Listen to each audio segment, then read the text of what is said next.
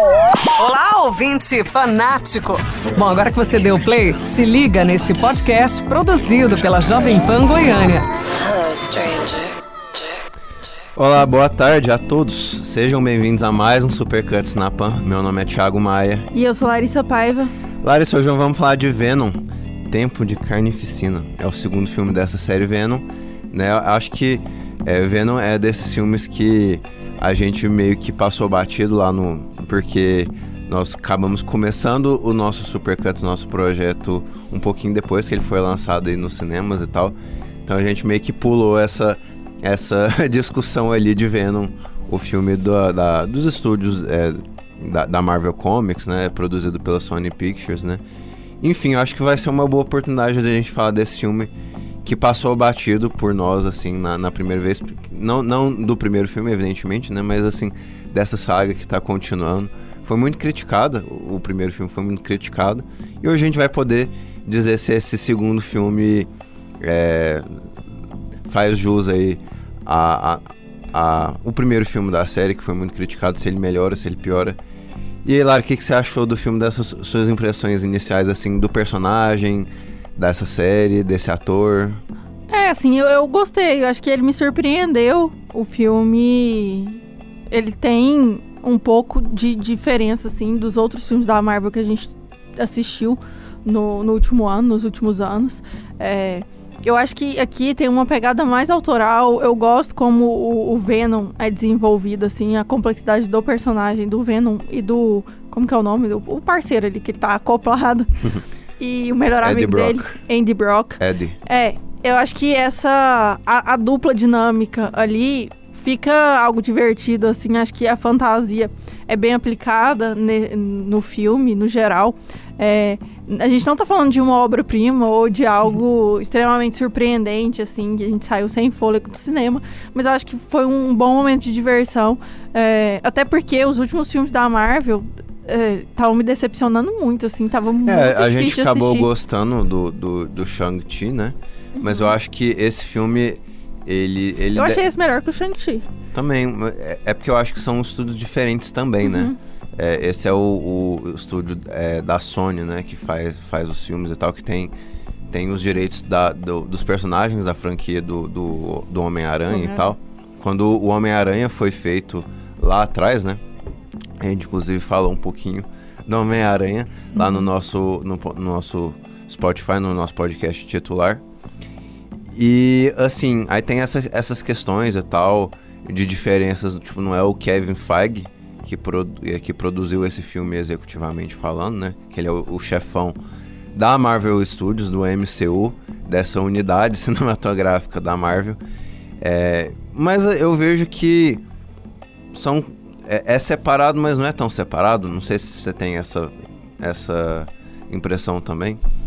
É, não sei, eu acho que os filmes é, da Sony, né, que vão para esse lado, é, eu tendo a achar mais interessantes nessa perspectiva mais autoral. Eu acho que filme da Disney tem muito cara de filme da Disney. Eu não sei se, se todo mundo tem mais ou menos essa sensação como eu, mas o Shang-Chi, ele é praticamente igual o, o, mesmo título da Disney de Dragões ali que a gente viu também esse ano. Do, da Raya. Do Raya, né? É, então assim, eu acho que. Eu não sei o que acontece ali no estúdio e tal, mas eu acho que esse intercâmbio de, de produções ele é muito maior. E, e aqui em Venom, eu realmente acho que ele tenta inovar, ele consegue inovar em algumas coisas do que estava acontecendo no, nos filmes de super-herói. Eu acho que a dinâmica ali dos personagens principais é muito boa. É, então, assim, só é, por essa dinâmica, o filme ele já se sustenta muito bem. Sem contar que, assim, eu não, não tenho memória clara do primeiro Venom.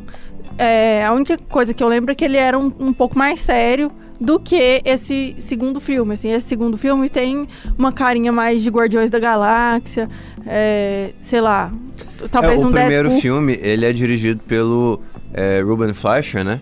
Que é o diretor do Zumbilândia, né? Ele dirigiu o Zumbilândia e tal. Então, é engraçado a gente falar porque pelo, pela, sei lá, gra as gracinhas do Zumbilândia, a gente acharia que ele dirigisse esse segundo filme. E é o contrário, esse é dirigido pelo pelo Andy Serkis, né? Vocês devem conhecer o Andy Serkis, é o grande ator hollywoodiano, é mais conhecido por papéis como dos Meagle, do Senhor dos Anéis, ou mesmo o, o, o macaco-chefe do Planeta dos Macacos, né? Então, assim, ele é um artista muito visual, né? Ele é um, art, ele é um artista visual muito inventivo de você, tipo, transcrever expressões faciais dentro de um, um panorama visual é, eletrônico, né?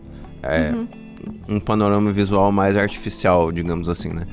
É, e ele se orgulha muito de, de quando você olha para o macaco de Planeta dos Macacos, né? De você ver, assim, a, as partículas... Eu até gosto, não sei se você gosta, eu gosto bastante desse, desse, dessa nova série de filmes do, do Planeta dos Macacos. Que você vê, assim, olha a cara do, dos macacos ali e você é, consegue é, aprender uma série de emoções e tal. O próprio Smeagol, né? Eu acho que é Smeagol, Gollum, do Senhor dos Anéis, é um personagem muito, é, muito particular, né? Um, que você de, faz associação fácil, assim. Tipo, ele vem muito fácil à memória, né? Você pensa em Senhor dos Anéis, ele é dos primeiros personagens que saltam à mente, né? Eu acho que ele é um bom ator, assim. Ele tem, realmente tentou trazer essa, esse ânimo pro Venom, que é um personagem virtual mesmo, né? Eu acho que tem, tem muito dessa colaboração entre o Tom Hardy, né, que interpreta o Venom e o Eddie Brock, né, e o, e o próprio diretor, em você compor esse esse alienígena negro e tudo mais e tal. Eu confesso que eu, eu, eu não conhecia muito do, do, personagem, mas como a gente falou no nosso episódio Homem-Aranha, eu gosto muito do terceiro Homem-Aranha, que é o, é o Homem-Aranha que, que tem o Venom como um dos vilões do, do filme, né? É, e, e, naquele filme o Venom é interpretado, o personagem do, do Eddie Brock é interpretado pelo Topher Grace. Eu até acho que ele faz um bom trabalho tal, mas eu, eu não. Eu não vou falar que eu sou assim, fã de quadrinhos, que eu li histórias de Venom e tal, que se eles errassem nesse filme eu estaria tipo, desolado, nossa, puxa, estragaram. Não, eu conheço o Venom do Homem-Aranha 3. E é isso, né? Eu tinha, eu tinha comigo assim que o, o, Venom era mais um vilão do que um personagem simpático, né? Eu acho que eles dão uma humanizada boa nesse pressuposto vilão. É, eu acho que uma coisa também que precisa ser comentada é que esse filme ele consegue trabalhar sozinho para ser bom. Ele não precisa de ter como muleta os outros filmes da franquia, seja do, do Homem-Aranha ou o próprio primeiro Venom. E eu acho que isso é muito interessante no cinema da Marvel, que a gente estava vendo um filme puxar o outro o tempo todo. E, e, trazer muito fanservice. Eu acho que aqui não tem. Até porque eu não sei como que é a base de fãs do, do Venom em si. Então, é, eu acho que esse filme ele fica mais livre por causa disso, assim. E, e, eu realmente eu espero um bom filme como o terceiro Venom aí. Ele vai ter, com certeza, esse universo vai continuar. Eu não sei como que tá sendo a recepção da crítica, não sei se você chegou a ver boas críticas, enfim. A recepção do, do público ainda tá lenta. Eu sinto que esses filmes que estavam acostumados com bilheteria gigante nos cinemas ainda. Tá meio complicado, assim, o cenário ainda tá meio esquisito. Mas é, a gente já tem visto o cinema lotar, né? Não, o Venom, eu acho que é o primeiro. Esse Venom é o primeiro grande sucesso uhum. do, do, cinema hollywoodiano, né? Porque acho que teve alguns grandes sucessos de bilheteria do cinema chinês, né? Eu acho que esse é o primeiro filme, assim, que é, os produtores estão muito felizes de ter ido pro cinema de verdade, assim, né? Acho que uns fizeram dinheiro, tipo, Shang-Chi fez um certo dinheirinho, alguns outros filmes fizeram um certo dinheirinho, mas esse é, acho, é o grande, o único, o primeiro filme a, a realmente surpreender com a bilheteria. Vamos lá para nossa sinopse? Vamos. Então vamos lá. O relacionamento entre Eddie e Venom está evoluindo, buscando a melhor forma de lidar com a inevitável simbiose esses dois lados descobrem como viver juntos e de alguma forma tornarem melhores juntos do que separados, né? Essa é bem uma pro, é, premissa meio básica do filme, né? Mas o, o filme ele, ele, ele, realmente se apoia nessa nessa nesse, é, nessa ideia de que assim o um precisa do outro, né? E eu acho que ele até começa assim mostrando o lado mais destrutivo e coisa do, do, do Venom, né? É, e não sei, acho que foi uma escolha interessante, né? Eu, eu não imaginaria o filme indo pra. Se bem, não sei, eu acho que eu me sinto um pouquinho meio bobo, porque Eles vai fazer um filme todo sobre o Venom, né? É, né, sei lá, nessa, nesse contexto eu acho difícil imaginar que eles fariam um filme colocando ele como vilão, né? Eu, é, mas eu que tinha a, a relação com o Venom do Homem-Aranha, eu não, eu não tava com isso na minha cabeça. Então eu me surpreendi um pouquinho, assim, sabe? É, eu também tive essa surpresa e, e, ao mesmo tempo eu gosto dessa ambivalência mesmo dos personagens. Ele é um personagem que é, ele precisa controlar os, os, instintos dele, assim como, sei lá, um Dexter da vida, que fez muito sucesso. Dexter era um serial killer, mas ele só matava pessoas ruins. Então ele fazia essa justiça aí, é, de certa forma. Então eu acho que aqui eles, eles trazem esse mesmo conceito de justiça pro, pro, pra parte do alienígena ali, né? Então, é, o Venom mesmo, que ele é composto por esses dois personagens, né? Que eles estão juntos ali nessa simbiose e aí eles chegam ao consenso final de que os dois são o Venom. Ah, eles precisam estar juntos para aquilo ali, enfim, a vida deles agora é daquele, daquela forma, eles estão condenados a viver juntos para sempre. E então eu acho assim que esse equilíbrio das duas forças de bem e mal dentro do mesmo personagem traz uma dinâmica muito boa, essa, esse senso de justiça, vingança e justiça fica muito bom, assim, porque é, fica algo meio que sem culpa. Ele precisa comer galinhas e chocolate, assim. Então, é, para compensar a vontade dele de comer cérebros humanos.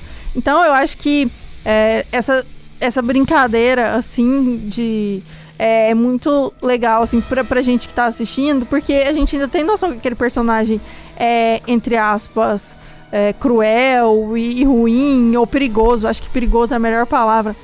E então assim essa noção de perigo ela existe o tempo todo na trama. Só que ao mesmo tempo existe o Venom brincalhão, existe o Venom que é contido é, pela outra parte, pela parte do Ed, né? O Ed tentando segurar aquela força dentro dele. Então eu acho que essa ambivalência ela é muito boa até para pra história ser diferente, sabe? Se ele fosse 100% bom, viraria o Capitão América. Se ele fosse 100% ruim, seria um vilão que a gente não quer ver no cinema, ou não vende no cinema, né? É, um, um vilão que não, não, não, cabe nesse universo. Né? Sim, né? não cabe no universo da Marvel. Então eu acho que é, isso fica muito charmoso e ao mesmo tempo traz o equilíbrio que, por exemplo, em filmes mais.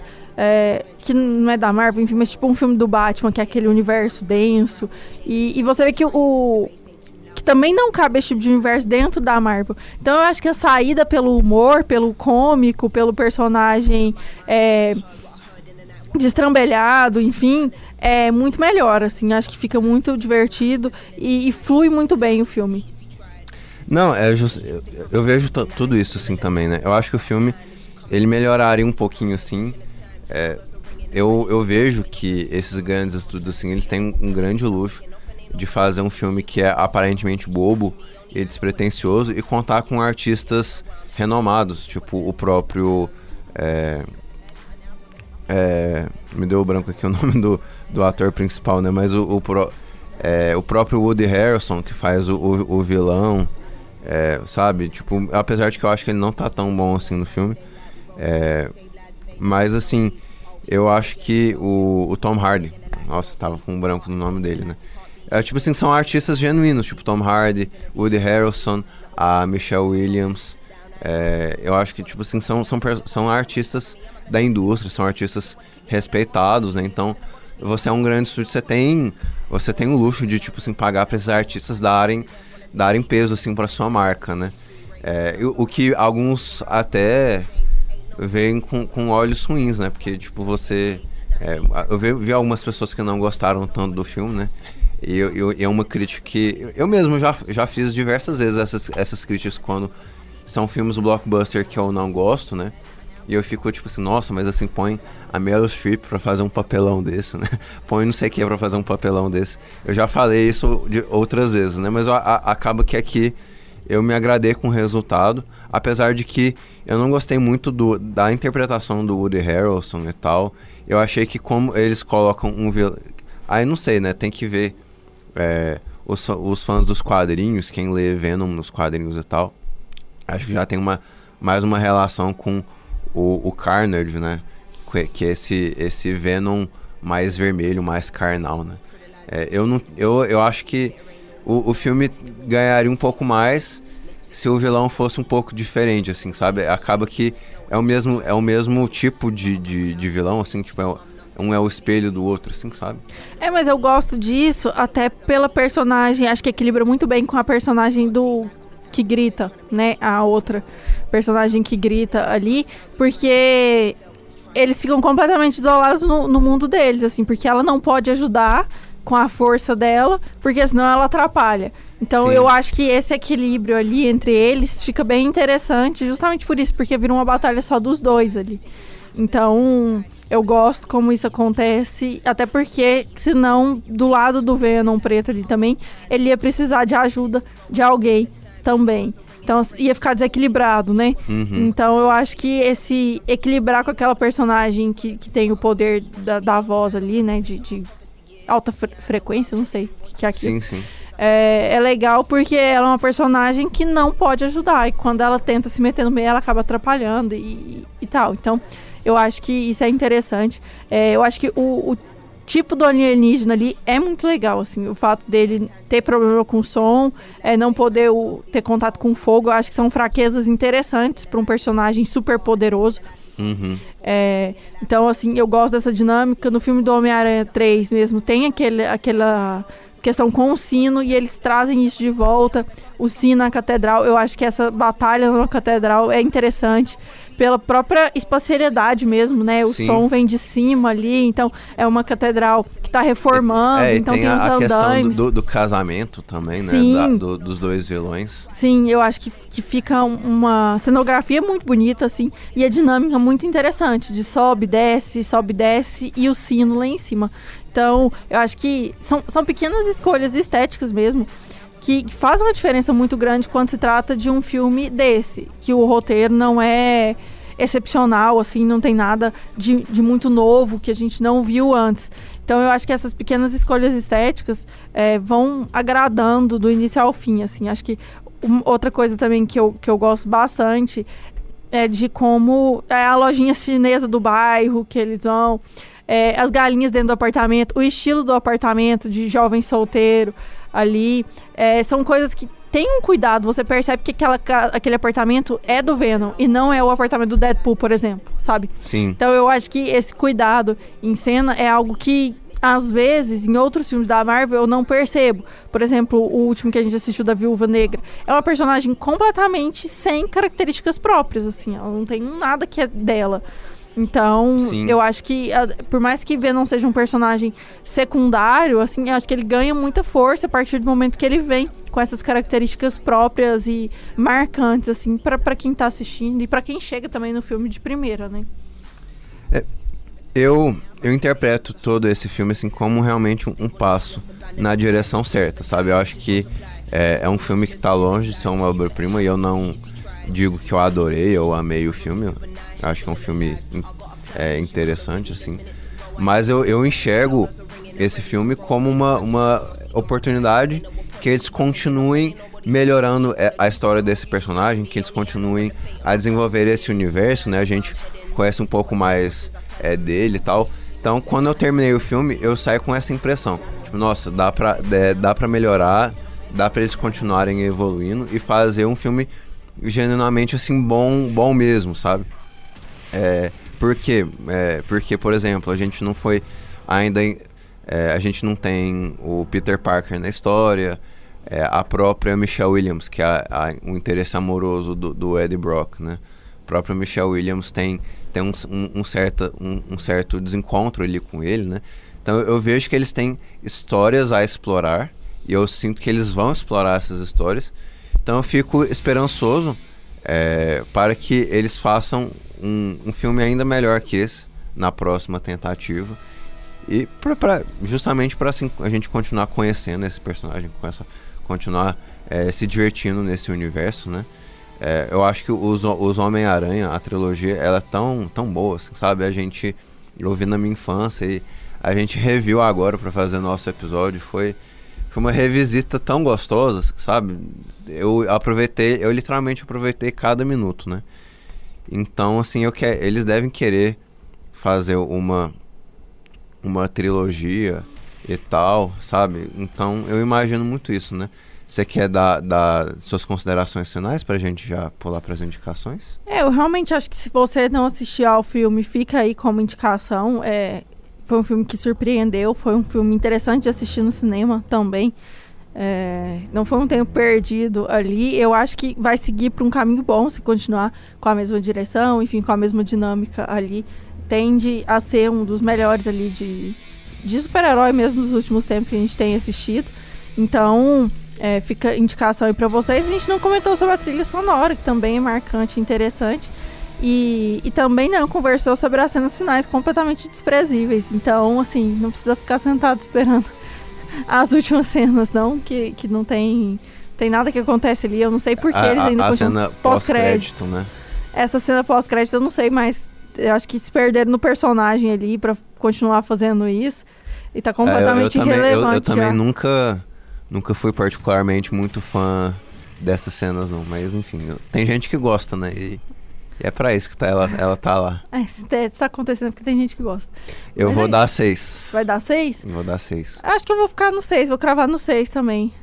Foi um filme legal, assim, experiência é bacana. A gente até acabou que só falou bem do filme, né? Assim, é, os pontos de incômodo são. Acho que ele incomoda pelas coisas que ele não faz do que pelas coisas que ele faz errado. E isso já é bom, assim, acho que. É, sim, tem, tem a, a comédia é legal, a, os personagens são legais, ele acaba é, ficando. Eu, eu comentei que eu não gostei muito do, da interpretação do Woody Harrelson, que é um ator que eu costumo gostar. Ele faz o vilão aqui do filme. Mas são detalhes assim que não tiraram da minha experiência. E é isso, né? Bora para as nossas indicações? Vamos.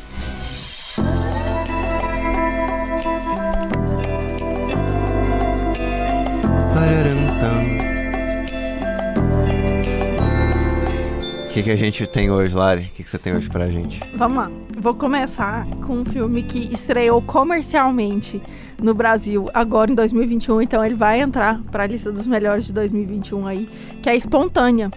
Tá disponível lá no Telecine, é um coming of age aí, um filme adolescente é, do Brian Duffield, acho que eu falei o nome dele certo. E, e é, é, aqueles filmes de, de coming of age, meio de, de terror, assim. É, mas assim, o filme é muito, muito bacana. De verdade, foi uma surpresa muito boa. Eu tava ensaiando para assisti-lo há algum tempo, porque eu vi logo, sei lá, acho que faz pouco tempo, assim. O Chico Firman, lá do Cinema na Varanda, falou, falou bem do filme. Então ele já estava na minha lista, foi um empurrãozinho a mais para eu assistir. Fico feliz de ter colocado na frente aí de outros filmes e ter assistido principalmente nesse, nesse mês do horror, né? Poder comentar sobre ele. É, o filme me surpreendeu muito porque a o princípio dele é muito simples, assim. Você fala, não, a dinâmica é muito simples. Assim como o Amor e Monstros, por exemplo, que é um filme que surpreende na leveza ali, surpreende é, em fazer um, um, mínimo muito bem feito. Então ele faz é, a história, o coming of age, aqueles jovens, é, de um jeito muito bem feito, muito claro, muito simples. É, ele consegue trazer para as questões mesmo adolescentes para esse horror cômico e trágico ao mesmo tempo. Então, um filme que, que superou muito minhas expectativas ali. É, me diverti bastante. Acho que é um, um tipo novo de, de, de, se fazer filmes. Assim, a gente até conversou sobre cinema de fluxo no Clube do Leão. E eu acho que esses esses diretores que hoje experimentam mais, não voltados para o lado da experimentação cinematográfica, mas experimentam é a fórmula, né? Mudam a fórmula. Eu acho que a tendência é sair filmes muito bacanas assim e muito novos. Eu acho que eu senti esse frescor em espontânea e é algo que eu gosto de ver, gosto de sentir. Filmes coming of age não são meus favoritos, Thiago sabe.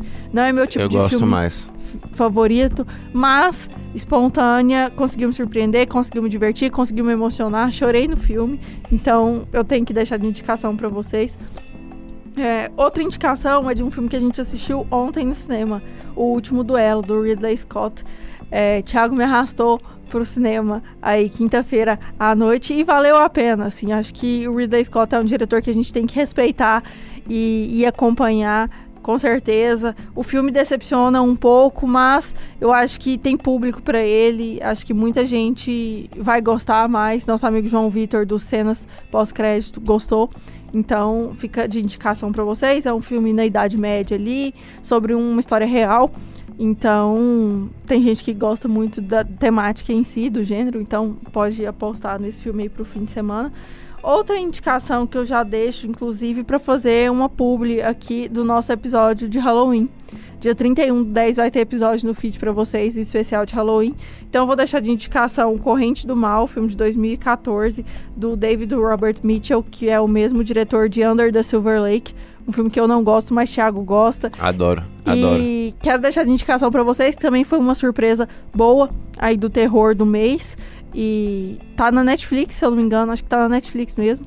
Então procurem lá, tá fácil. E é, é um filme para quem gosta de, de filme de terror. Isso é terror de verdade, assim. Acho que o espontâneo é, não necessariamente. Não terrir.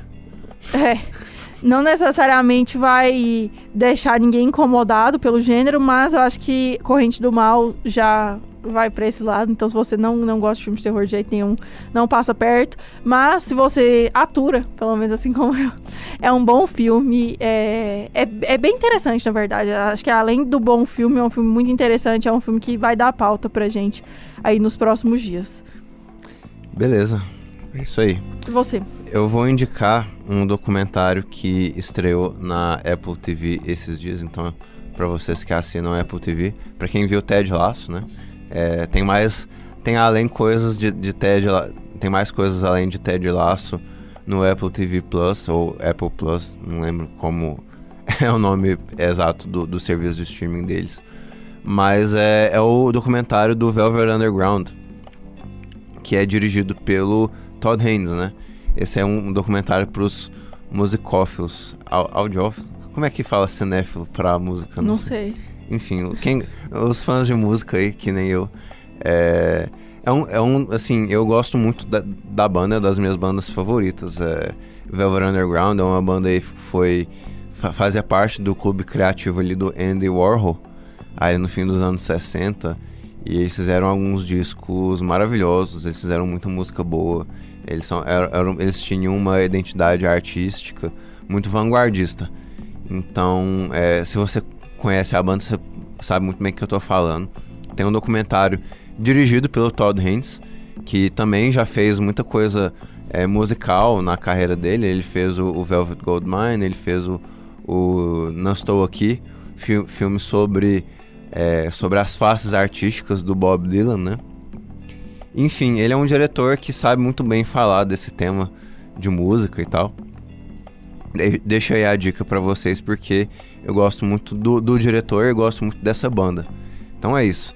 É, outra dica também para vocês, a gente recentemente viu Matrix, os, a trilogia Matrix, porque a gente tá em aquecimento pro, pro, pro quarto Matrix, que vai estrear lá no fim de dezembro. E eu acho que fica a dica porque 31 de outubro ele sai da Netflix. Os três filmes saem da Netflix. É, é uma pena porque do, do jeito que tá agora é um dos melhores filmes no catálogo da Netflix. Então, assim, quem não assistiu, veja. Quem assistiu, reveja. Vale muito a pena. É, acho que tá no HBO Max também. Então, você pode ver ou no, na Netflix ou no HBO Max. São, acho que Matrix eu já, inclusive, indiquei outras oportunidades, né? Mas, assim, estamos nessa, nessa reta final ali pro quarto Matrix e acho que vale a, vale a dica. É isso aí, né, pessoal? É isso, pessoal. Estamos nas redes sociais como Supercuts Pod. Eu, Ares BVP, Thiago, Thiago R. Maia. A Jovem Pan é Jovem Pan Goiânia, em todas as redes. A gente espera vocês lá com dúvidas, comentários, sugestões. E é isso. Até a próxima. Valeu, pessoal. Até a próxima. Semana que vem estamos de volta. Tchau, tchau. Keep your friends close, but your enemies closer. Will be with you. E aí, curtiu? Fique ligado nos canais de comunicação da Jovem Pan Goiânia para receber mais conteúdos como esse. Câmbio, desligo.